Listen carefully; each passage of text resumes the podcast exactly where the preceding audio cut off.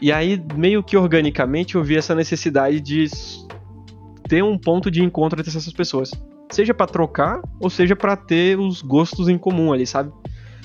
E aí que entra duas pessoas que foram cruciais aí pra, pra coleção. Uma delas é o Gus, que é um dos é, do core lá no, no Bankless. E aí ele organizou todo o Discord, arrumou tudinho, é, tudo, galera, tudo sem receber um centavo, tá? Eu, eu, eu, já vou falar mais sobre dinheiro dentro dessa coleção. É, e outra pessoa foi a Dani. Aí a Dani pegou as redes sociais, criou artes, fez divulgação. Então essas duas pessoas eu diria que foram, elas foram a primeira base para a coleção ganhar é, mais visibilidade. Bem-vindos ao Café 3.0. Hoje, no Projetos na Web3, vamos tomar um café com o Tim, founder da PFP Supply. Vamos falar com ele sobre este projeto incrível que no início era só um vídeo no YouTube do time chamado Criando uma coleção NFT sem código e depois virou uma coleção e comunidade com o objetivo de mudar a vida de pessoas, adultos, crianças e animais através de donativos e mostrar que realmente os NFTs têm utilidade. Vamos também conhecer o percurso do time na Web3. Com o vídeo que ele fez, certamente que ajudou muitos falantes da língua portuguesa a criar coleções de NFTs de arte generativa. O time também acumulou muita experiência na Web3 ao longo dos anos em palestras e projetos que participou. Por isso, ao tomar este café, vamos aprender com o time como é que foi este processo inteiro. Vem connosco tomar este café.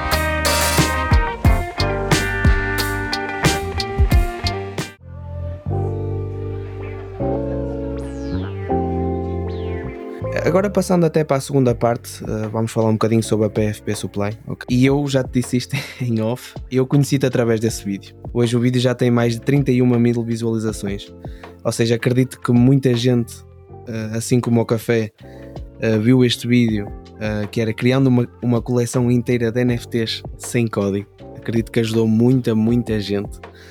A primeira pergunta que eu te faço é: como é que surgiu esta ideia genial porque principalmente no mercado de língua portuguesa era uma coisa que havia muito tabu, ok? Era complicado.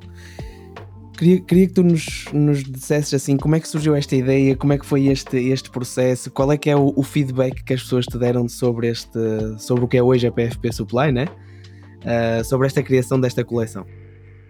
Legal. É, ela surgiu meio é, não intencional, assim. Eu recebia muitas perguntas das pessoas sobre. É, o, o, sabe quando a pessoa ela não entende o assunto pela pergunta que ela faz, não necessariamente pela, pela pergunta em si, mas pela maneira que ela formula a pergunta? Então, eu recebi muitas perguntas das pessoas, elas não entendiam que era coleção generativa. Então, elas faziam perguntas, ah, quanto que custa criar uma coleção de 10 mil unidades? Tipo, se eu fosse contratar um artista. Tipo, essa não é a pergunta. A pergunta é como que você cria uma coleção generativa. Só que para isso a pessoa tem que entender o que é coleção generativa. E assim, muitos artistas, na, na época eu estava fazendo algumas coisas mais relacionadas a artes em NFT e tudo mais, tinha muitos artistas me procurando, é, perguntando, tá, cara, como é que eu faço? Como que funciona isso? Eu tenho que contratar alguém, tem um programa que faz, não sei o quê. E eu tava vendo que as minhas respostas estavam ficando muito grandes. Aí eu falei, cara, não tenho tempo para responder todo mundo. Eu falei, eu vou fazer um vídeo de ponta a ponta para toda vez que alguém vir me perguntar de coleção de NFT, eu falo, ó, assiste esse vídeo aqui que você vai entender o que, que é coleção generativa, o que, que é. Tanto que no vídeo que eu falo da, do, do PFP, que eu mostro a criação, o início é um pouco teórico até. Eu explico o que, que é coleção generativa, que é uma coisa que já veio de há tempos atrás, não é uma coisa nova, é o processo de, de criação dela e tudo mais. E aí foi mais ou menos isso. E aí eu pensei, tá, beleza, eu vou ter que escolher um estilo, e aí eu, tudo isso eu compartilho no vídeo. E uma das coisas legais que eu, que eu acho que foi bem acertado que, que eu fiz foi permitir que as pessoas participassem da criação dos traits ou das características que eu ia usar na coleção. Então eu coloquei no Instagram, Twitter, acho que YouTube também, outras redes sociais, é, perguntando galera quem, quem tiver ideias, eu coloquei a base né, do, do desenho, então para quem quiser ver lá, o PFP Supply tem um, um, uma base de estilo. E aí eu falo, quem tiver ideias de coisas que nós podemos acrescentar aqui, é só mandar, né? E aí me manda a carteira também, porque quando eu lançar a coleção eu faço um airdrop para quem participou da dando ideias. E esse foi o mais legal porque assim, a, a, isso diversificou muito as características da coleção. Então, teve gente falando, cara, põe um chapéu de cowboy. Tem gente falando, põe um Black Power, põe um dread, é, sei lá, põe um óculos escuro, porque eu gosto de óculos escuros, eu uso direto. Assim, várias, várias coisas desse tipo, assim. Um maluco falou, põe é, bandana do Naruto, porque ele gosta de anime, sabe? É, teve gente que pediu Senhor dos Anéis. Então, assim, tem várias características lá que não foram ideias minhas, foram ideias das pessoas colaborando. É, e aí eu gravei o vídeo, é um vídeo talvez bem longo, assim. Acho que ele tem mais de 30 minutos, é, onde eu explico de ponta a ponta. Então, conceito por trás de arte generativa, como que isso é usado para criar uma coleção de NFTs, faço o processo de criação das artes, é, uso um, um projeto de, de, de, NFTs que é voltado para a criação de coleções desse tipo, é, sem necessidade de código, pelo menos na parte mais básica. É, lanço a coleção e faço airdrop para as pessoas que colaboraram, tudo isso no, no, no vídeo. Até então, sendo bem honesto, eu não tinha muita é, perspectiva de que isso fosse virar uma coleção e as pessoas iam comprar e tudo tipo. Eu fiz justamente para sanar esse gap que tinha de falta de conteúdo é, relacionado a isso no YouTube. E aí, cara, eu fiz um, um airdrop também para pro pessoal da Bankless, na época eu ainda tava ativo lá, então todo mundo que era holder da, do NFT de governança eu fiz um airdrop pessoal. E aí, quando eu lancei a coleção e lancei o vídeo, teve um monte de gente que começou a usar de foto no Twitter. Assim, teve um, um, boom, assim, teve uma época que meu Twitter ficou um monte cheio de, de PFP Supply Co, sabe? E aí, não só isso, eu entrava também em, é, no Discord, em comunidades diferentes, e eu via um ou outro, assim, eu falei, pô, legal que a galera curtiu, tá usando. Só que aí, essa, essa foi a parte inesperada para mim. É, eles começaram a trocar de, de PFPs entre eles é, no Twitter. Então eu vi alguém perguntando, cara, você tem aquela menina do cabelo? Eu, tirei um homem, eu queria uma menina. Aí eles estavam trocando no, no Twitter, sabe? E aí outras pessoas me mandando mensagem falando, cara, tinha, eu quero comprar, eu quero é, dar um pra minha namorada. Eu não tenho Metamask. Como que eu faço? É... Inclusive teve um Bitcoin maximalista que entrou na coleção e ele falou assim, cara, eu não gosto de NFT. não, não mexo com Ethereum, mas isso aí eu vou comprar porque eu achei legal. É, então, isso é, é, foi isso muito é assinalar, isso é assinalar. É, e, e hoje ele tá na Bankless lá, só falando. Então, o que eu achei legal é que essa coleção ela fez o, o onboard de algumas pessoas que hoje estão ativas aí, e elas entraram por meio do, do PFP. Então, isso que eu achei legal. E aí, meio que organicamente, eu vi essa necessidade de ter um ponto de encontro entre essas pessoas. Seja para trocar, ou seja para ter os gostos em comum ali, sabe? E aí que entra duas pessoas que foram cruciais aí pra, pra coleção. Uma delas é o Gus, que é um dos é, do core lá no, no Bankless. E aí ele organizou todo o Discord, arrumou tudinho, é, tudo, galera, tudo sem receber um centavo, tá? Eu, eu, eu, já vou falar mais sobre dinheiro dentro dessa coleção. É, e outra pessoa foi a Dani. Aí a Dani pegou as redes sociais, criou artes, fez divulgação. Então essas duas pessoas eu diria que foram, elas foram a primeira base para a coleção ganhar é, mais visibilidade. E aí outra coisa começou a acontecer. As pessoas começaram a comprar ou a mintar o NFT, só que assim, eu tinha colocado na época 10 Matix. E a ideia de colocar 10 Matix era, era um valor que é, ia impedir de alguém mintar rodo, tipo assim, a pessoa sair mintando metade da coleção, ou o bot sair mintando, mas também não ia ser alto para intimidar ou para alguém, alguém ia falar, ah, não, é muito dinheiro, sabe? Então, tipo assim, ficou, eu acho que na época tava 40, 50 reais o mint. Só que um monte de gente começou a mintar e o valor dentro da carteira começou a ficar um valor considerável. E aí, e aí que entra o, o ponto que a gente estava conversando. Eu falei, cara, eu não, eu não, não faz sentido eu monetizar em cima disso, é, dado que é uma coisa que as pessoas estão é, indo por porque elas querem, sabe? Tipo assim, não é eu que estou vendendo a parada, não é tipo assim, é algo que está acontecendo muito organicamente. E eu falei, não, não, eu não quero um objetivo que seja é, que seja financeiro, ah, sabe? Tipo, sim, sim. É, que, que não seja voltado, é, é, que vá além disso. Porque aí vai justamente no que, eu tava, no que a gente estava falando, de que o Web3 ela pode ter outros fins que não somente a especulação financeira. Então, eu pensei em criar uma comunidade de que comprasse outros NFTs, usasse esse dinheiro para comprar um blue chip e fosse dividido entre todo mundo o lucro, alguma coisa do tipo. É, essa, inclusive, foi a primeira ideia. Mas eu descartei justamente quando eu tava conversando com um amigo sobre essas possibilidades e aí a gente começou a falar sobre doações.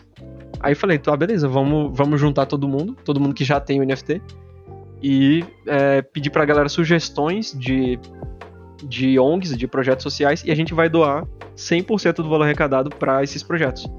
Independente, assim, então é, não vai ter nada distribuído, vai ser tudo realmente voltado para as doações.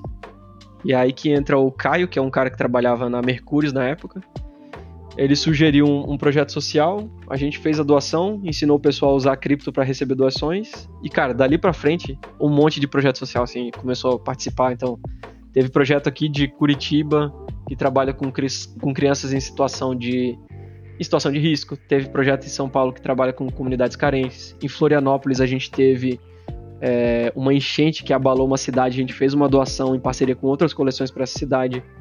Em Belo Horizonte, a gente colaborou com um projeto social que resgata animais de rua, é, junto com a Niftify. É, e aí eu acho que esse é o legal, sabe? Porque é, eu vi também, depois desse, desse movimento, uma, um aumento nas comunidades de NFTs no Brasil é, que focavam mais nisso. Então eu acho que meio que criou essa, essa cultura, eu diria, essa, esse desejo de é, utilizar NFTs para projetos sociais é, além ali de um objetivo específico dentro da, da comunidade. É, tanto, tanto, que uma, da, uma das, dos comentários, do, duas coleções de NFTs aqui no Brasil vieram me procurar e falaram, cara, a gente usou seu vídeo para criar a nossa coleção. E tipo assim, eles estão fazendo algo semelhante, assim. Então é, é isso para mim é, é o... Ah, cara, como é que eu vou explicar? É, tá... Conseguiste o teu objetivo, é isso? É, exato. é isso. É, esse é o ponto. o teu objetivo. Exato. É, tu, tu, tu, resumiste tudo muito bem, poupaste-me três perguntas, obrigado. Ah, desculpa, eu. eu oh, Sr. cara, deixa eu te falar, eu falo pra caralho, velho. Cara, se deixar. Eu também, mano, eu também, por isso eu, eu percebo, eu, eu sinto isso, não há stress nenhum. Um, não, não, é, tu resumiste perfeitamente aquilo que eu queria, que eu queria perguntar. E agora até já falámos um bocadinho sobre isso, mas tu tens assim algum testemunho? Eu já te ouvi falar nisso num, num space, ok?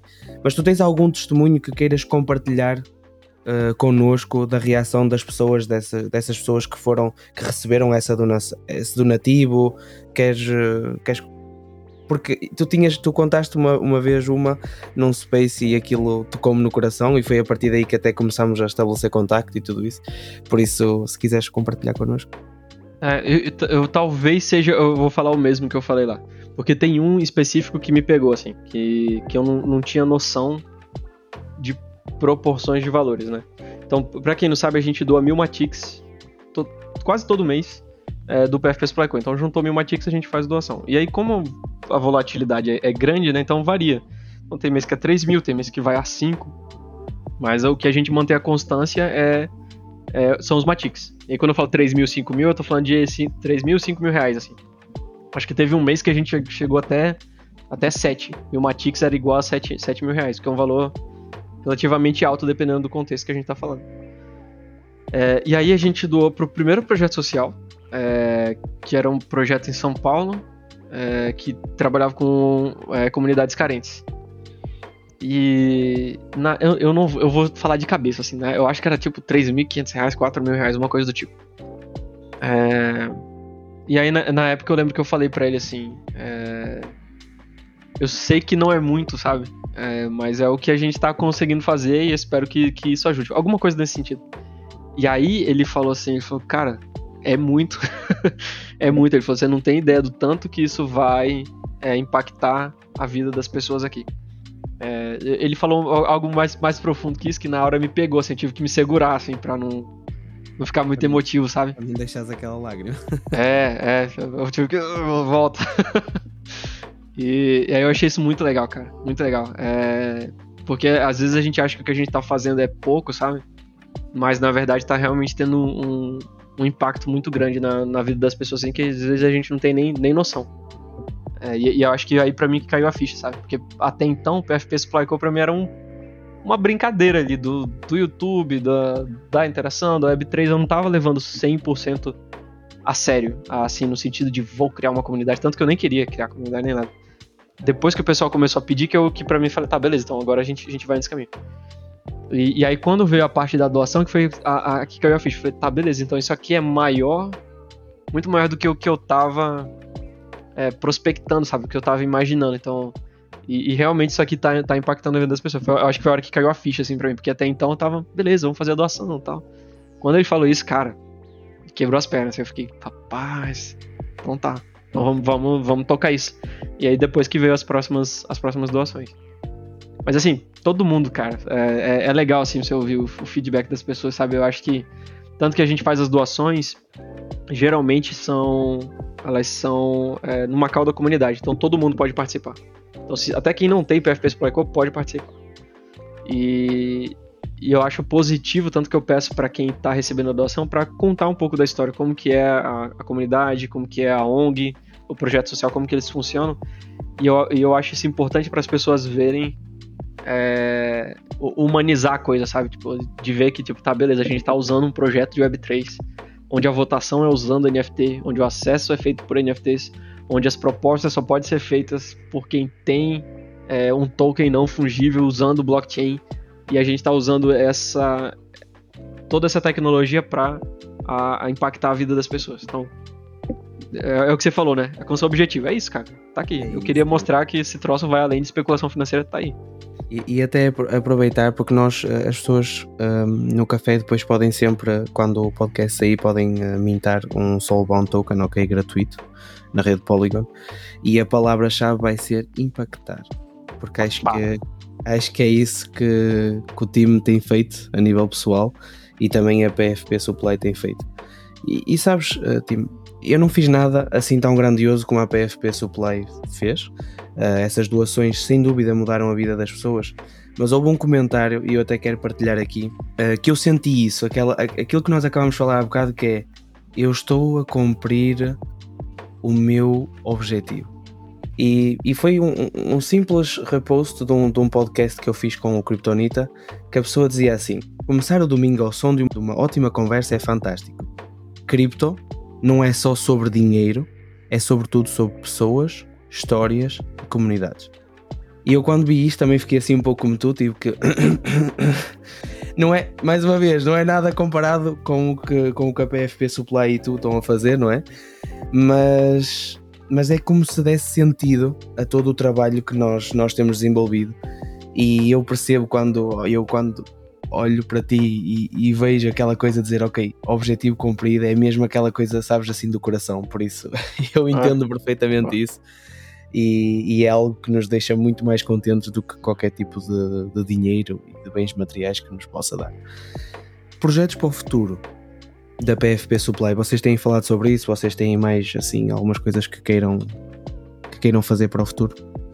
Tem, eu acho que tem dois aspectos importantes nessa pergunta. Um, um deles é assim: grande parte é, eu sigo o mesmo para, padrão de como a comunidade surgiu. Então, é, eu deixo partes na mão da comunidade. Então, se a comunidade falar, cara, eu acho que agora a gente tem, a gente pode criar NFTs para fazer uma doação dessa maneira. É, é, o que eu quero dizer é assim, o futuro está na mão deles. O futuro está na mão da comunidade, está na nossa mão, diria. Está na mão de quem está ali ativo, quem está ali contribuindo. É, um exemplo disso eu, eu nunca tinha pensado em, é, em transformar, por exemplo, o PFP em uma associação. Para mim era fora de cogitação. Aí o pessoal que entrou agora, o ju... entrou agora não, o pessoal tá desde o início. O jurídico lá, que é o Evan, o Brito, que são pessoas que estão ativas aí em outras comunidades, como o Bankless, por exemplo. Eles falaram, cara, olha, é, devido à frequência das doações e como as coisas acontecem, é bom que a gente tenha algum respaldo ali, então talvez criar uma associação para o PFP seja uma boa opção. Então pode ser que nos próximos meses aí a gente vá é, ter uma, uma mudança no, no PFP para é, ser uma associação e essas doações acontecerem sem qualquer nenhum tipo de problema jurídico. Espero que isso faça sentido. É, então, a, a, isso não partiu de mim ou de. Tipo assim, a, a própria comunidade está vendo necessidade e está se propondo a fazer isso. Então, isso que eu acho é, sensacional. Outro exemplo. É, que vai acontecer agora, inclusive. Então isso já dá uma perspectiva para o que vai acontecer no futuro também. É, dia 10 agora de, de abril, a gente vai fazer uma doação para primeiro, o primeiro projeto social internacional. Então não vai ser um projeto no Brasil, vai ser um projeto de fora do país. É, e isso foi partiu deles. Eles falaram, tá, agora a gente pode eventualmente começar a fazer doações internacionais, aproveitar que cripto permite isso, né, sem muita burocracia É, e também é para incentivar outras pessoas, inclusive do fora, de fora do país, a mintarem, a conhecerem um projeto, a se aproximarem do, do PFP Supply Co. É, então, eventualmente, no futuro, a gente vai ter outras doações internacionais. Então, a gente vai. É, obviamente, o foco ainda é o Brasil, por ser uma coleção brasileira, mas eventualmente vai ter outras doações internacionais. Então, acho que esses dois exemplos do que a gente pode esperar para o futuro do PFP é, dá um norte, mas também mostra como que a coisa funciona. Então, até para quem está ouvindo é, e trabalha com projetos sociais ou tem ideias e quer colaborar e quer se expor ao Web3 é, de maneira, eu vou dizer segura, porque você não vai ter nenhum é, risco necessariamente se expondo ao PFP, é muito mais aprendizado, entender como que as coisas funcionam, isso pode ser aplicado em outros contextos. É, eu diria que é, o PFP é um bom caminho nesse sentido, assim, para entender um pouco mais de, de como que essas coisas funcionam. Sim, sem dúvida estava Estava aqui a refletir nesta tua resposta e acho que mais uma vez vemos qual é que é a intenção da PFP, para além no Brasil, também querer ir a nível internacional e também dar sempre voz à comunidade. Uh, e acho que isso é muito importante em todos os projetos. Uh, a comunidade faz, porque costuma-se dizer que várias cabeças pensam melhor uma. E, e, se nós uh, colocarmos isso em prática, vai ser muito mais fácil para, para desenvolver comunidades, para desenvolver projetos entre, entre, outras, entre outras coisas. Uh, eu por acaso até ia, era uma coisa que eu até te iria perguntar pessoalmente, é, por exemplo, se hoje alguém tu tiveste lá no Baristas no, no segundo episódio, mas vou-te fazer a pergunta agora. Uh, se alguém está a criar uma comunidade, qual é que é o conselho que tu deixarias para, para essa pessoa? Ah, boa. É, até porque, desculpa só interromper, até porque nós vemos um movimento, principalmente uh, no Brasil, ok? De muitas pessoas começarem a fazer isso, ok? Por isso é que gostava de ter a tua opinião. Cara, esse último comentário seu me deu uma outra, uma outra dica antes da, da, da, das que eu ia dar. A primeira é, assim, se você quer criar uma comunidade, participe de comunidades primeiro entenda como é que elas funcionam, entenda comunidades diferentes, contextos diferentes, objetivos diferentes, antes de querer criar comunidade. Um erro que eu tô vendo muito grande da galera é criando Discord, colocando todo mundo e achando que criou uma comunidade é isso. E, e tem um abismo assim entre essas, entre essas duas coisas, onde de fato aquilo se, se torna uma comunidade. E um gap que eu vejo é justamente isso, que, que é o que a gente comentou de influência lá no início, né? Tipo, se o pessoal quer criar conteúdo sem antes entender um pouco mais, ou pelo menos tá, tá exposto aquilo. É, exposto no sentido de tempo, de entender como funciona e tudo mais. Então, quer criar uma comunidade? Vai participar de comunidade primeiro. Tem uma renca de comunidade brasileira aqui super acessível, seja pelo NFT, seja por outras, é, outros meios, é, com objetivos diferentes. Então, você pode contribuir de maneira diferente. Isso eu acho que dá uma, um norte muito grande para as pessoas, principalmente para quem está entrando agora, sobre o que é e como de fato funcionam essas, esses negócios que a gente está chamando de comunidades. É, porque, cara, principalmente a parte institucional, assim, corporativa aqui no Brasil, a galera tá, tá, tá falhando muito, assim, então vai entender primeiro que é a comunidade participando de comunidade. E aí a segunda dica, que era a que eu ia dar, é, uma vez você entendendo o que é comunidade, o que são, como elas funcionam, as ferramentas e tudo mais, é, eu acho que criar um ambiente propício para as pessoas contribuírem. E isso significa abrir mão de controle. É, eu, eu, sei que isso é especialmente difícil para empresas, porque estão acostumadas a darem as ordens e as coisas como elas funcionam, mas quando a gente fala de, dessas comunidades, significa abrir, abrir mão do controle. É, significa mandar alguma coisa para votação que talvez vai ser um resultado que você não está 100% confortável é, significa estar tá disposto a ouvir críticas que antes você não ouviria. Significa é, você ter ideias e, e, correr a possibilidade da comunidade gostar de uma ideia que talvez não seja, não seja a sua. Isso já aconteceu comigo trocentas vezes em DAOs diferentes. Então eu sou contra esse negócio, mas como a gente está numa DAO, pode ser muitas vezes que seja conflitante. É, e eu acho que essa é a beleza da, da, da comunidade, dessas comunidades, é justamente a gente ter essas vozes diferentes e deixar aquilo tomar o formato é, do que o que realmente está tá funcionando, sabe? É, eu nem vou dizer tanto que é democracia nem nada do tipo, mas é muito mais um movimento é, orgânico delas é, em definir para onde que aquelas coisas vão. Isso não significa, eu quero deixar isso bem claro, isso não significa é, abrir mão de todo o controle, porque precisa, precisa de uma certa centralização em vários aspectos. E eu sei que para um monte de gente isso aqui é um palavrão. Mas tem, tem certas coisas que elas precisam ali de um, de um certo controle um tanto mais centralizado. Mas se vai criar comunidade em Web3, significa que você vai ter que dar o braço a torcer em muitas coisas que as pessoas não estão acostumadas a dar o braço a torcer. Então acho que é isso. É participar e abrir mão do controle, permitindo que as pessoas possam criar e participar. Foi uma resposta muito pertinente, porque as pessoas às vezes. Hum, mais uma vez, descentralização não quer dizer desorganização. E há certas coisas que é preciso uh, equilibrar da melhor maneira.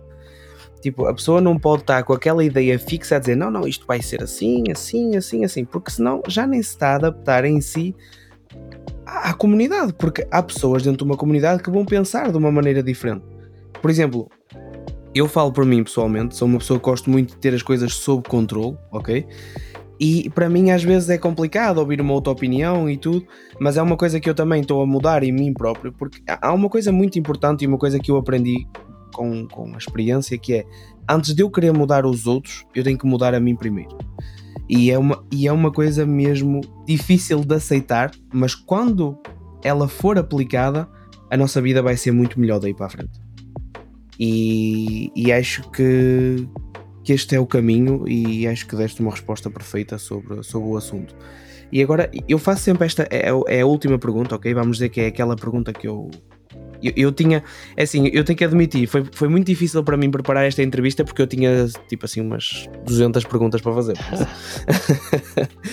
uh, que é, como é que tu vês, eu já sei que não há uma bola de cristal, eu já sei isso tudo, mas como é que tu vês a Web3, ou seja, NFTs, uh, eh, cripto, tudo o que engloba isso, DAOs, tudo isso, daqui a 5 e daqui a 10 anos?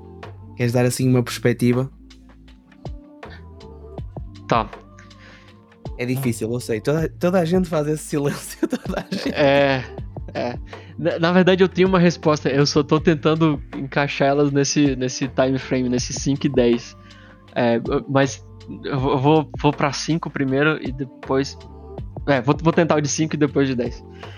É, eu acho que a gente vai ter uma. Nos, nos próximos 5 anos aí, a gente vai ter uma simplificação, eu espero, minha, meu desejo, então é, é uma perspectiva, mas também um muito desejo, assim, de simplificação da utilização de cripto no dia a dia.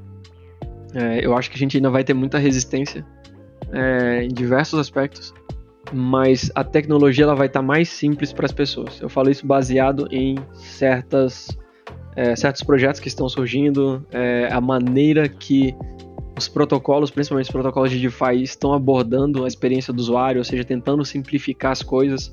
A gente tem corporações, quando eu falo corporações, eu quero dizer empresas Web 2 diferentes de DAOs Web 3. Então, quando eu estou falando aí de, é, de corretoras, de é, empresas de, de lending, de empréstimo, eles estão tentando simplificar para tentar trazer isso para as pessoas é, que não tem tanto é, o background de tecnologia. Então, hoje, se você vai mexer com, com cripto, você tem que ter um conhecimento de tecnologia ali para é, interagir. O pessoal fala, ah, mas MetaMask é fácil. Não é. MetaMask é bem difícil. Vai ensinar isso para alguém lá que trabalha é, na banca de revista ali da sua rua, o que, que é MetaMask, como funciona. É difícil. Então, a, eu acredito que nos próximos cinco anos a gente vai ter uma redução considerável da dificuldade de interação com cripto. Essa, essa é a minha esperança. Para 10 anos agora, é, eu acredito que nos, daqui, que daqui 10 anos, a gente está em 2023, em 2033, as pessoas vão estar utilizando cripto todo dia sem saber que é cripto. As pessoas vão estar utilizando blockchain todo dia sem saber que é blockchain. Mesma coisa para NFTs. A galera vai dar outro nome para o negócio. Daqui 10 anos eu tenho um filho, ele vai estar com 11 anos. ele vai estar usando de alguma maneira, é, blockchain vai estar tá presente na vida dele, direto ou indiretamente. É, e a gente não vai estar tá associando isso com a tecnologia. Então, da mesma maneira que hoje a gente tem, a gente está usando a internet aqui, é, que, eu não sei que codec de vídeo que eu estou utilizando para tá falando contigo, eu não sei o formato do áudio que isso aqui vai ser gravado, eu, ou o protocolo que está sendo usado pra, pelo Wi-Fi para transmissão. Eu, eu, não sei os detalhes técnicos disso. E muitas vezes em cripto a gente se atenta muito aos detalhes técnicos. E o que eu acredito que daqui 10 anos a gente vai estar tá utilizando cripto da mesma maneira simples que a gente está utilizando, fazendo essa chamada hoje, sem se atentar a todos os detalhes técnicos que são tipo, ah, isso aqui está sendo validado usando o Proof of Stake, que está sendo um node rodando lá é, na minha casa, que eu, que eu valido as transações, é, e os validadores fazem isso por meio do Ether que está travado, que, cara, isso aí, isso aí tudo vai ser, é, vai acontecer e as pessoas vão estar utilizando sem saber que to, todo essa, esse amparo tecnológico por trás dessa tecnologia. Acho que eu me prolonguei pra caramba, mas não sei se deu pra entender. Não, não, foi, foi, uma excelente, foi uma excelente observação e eu também acho que, que será isso mesmo. Vai ter que ser uma utilização sem as pessoas se aperceberem, até porque há muita coisa muito técnica por trás do assunto e às vezes até mesmo complexa, que acho que é uma coisa que nós estamos a, assistir à, evolução disso uh, em vários aspectos. Eu, eu, por exemplo, eu só estou no mundo cripto há vai fazer dois anos e nos NFT já há um ano e qualquer coisa, e eu tenho essa perspectiva uh, que as coisas já, já neste curto espaço de tempo já mudaram tanto e já foram tão simplificadas que, que em 10 anos, efetivamente, principalmente à velocidade que a Web3 corre, uh, será algo incrível. E também queria mais uma vez deixar a palavra-chave uh, para depois recuperarem o Soulbound Token, que é impactar, ok? Uh, e também queria te dizer uma, uma última coisa, que é o, o Vinícius, no nosso episódio do Barista 3.0, no primeiro episódio, ofereceu em nome do café uh, à pessoa sorteada um PFP Supply. Uh, e também para dizer às pessoas que depois de ouvirem este podcast, nós também iremos oferecer um PFP Supply, ok? Quando o episódio sair, a pessoa que está no top 1 de ranking dos certificados pedidos do café. Ok? Ah. Uh, é isso, Tim. Queres deixar só aí as tuas redes sociais, as redes sociais da PFP Supply e despediste aí de nós? Sim, para quem quer me seguir aí é só Tim Balabush, T-I-M-B-L-A-B-U-C-H. Eu sei que é complexo, eu devia ter escolhido o nickname, alguma coisa, mas é isso não, aí, vocês vão me achar. Nas tuas redes sociais, não te preocupes, não te preocupes. É, boa, boa. É, eu tô bem ativo em Instagram e Twitter e eventualmente estou postando vídeos no YouTube de assuntos mais complexos. É, para quem tiver dúvidas, essas coisas, eu tô sempre interagindo com as pessoas. É, e o também vocês vão encontrar é, coisas do PFP Supply Co, que é o projeto de NFT que a gente comentou um monte aqui, chama PFP Supply, S-U-P-P-L-Y, é e aí vocês vão encontrar no site é, Twitter e Instagram, que é onde a gente mais posta as coisas, e também lá vocês vão encontrar o link para o Discord, que é onde vocês vão encontrar a, a comunidade, onde o pessoal conversa, troca ideia, é, até para quem né, não sabe mintar NFTs ou qualquer outra coisa do tipo, lá tem toda, toda a ajuda necessária para isso. É, também recomendo o pessoal seguir o Balancer Brasil. É, a gente está tentando trazer a Balancer, que é um protocolo de DeFi é, um pouco mais para para língua portuguesa, para as pessoas entenderem um pouco melhor de, de DeFi e do que, que o protocolo faz. Eu também estou colaborando lá para quem quiser é, entrar lá, tá convidado. Acho que é isso. Agradeço pelo convite, Mr. Joe. Gostei bastante do papo, acho que foi legal. E tamo aí sempre que precisar. Muito obrigado, Tim, mais uma vez. Uh, é, é, como eu te disse, foi mesmo um grande orgulho para mim fazer isto, porque já queria há algum tempo falar contigo. E, e acho que nós, uh, se temos alguns bons exemplos na Web3, é, tu és um deles, sem dúvida nenhuma. E, e, obrigado por isso, obrigado pelo teu trabalho e continua assim, porque hum, no futuro tu receberás muitos frutos disso, as comunidades onde tu trabalhas e os projetos onde tu trabalhas também. Amém.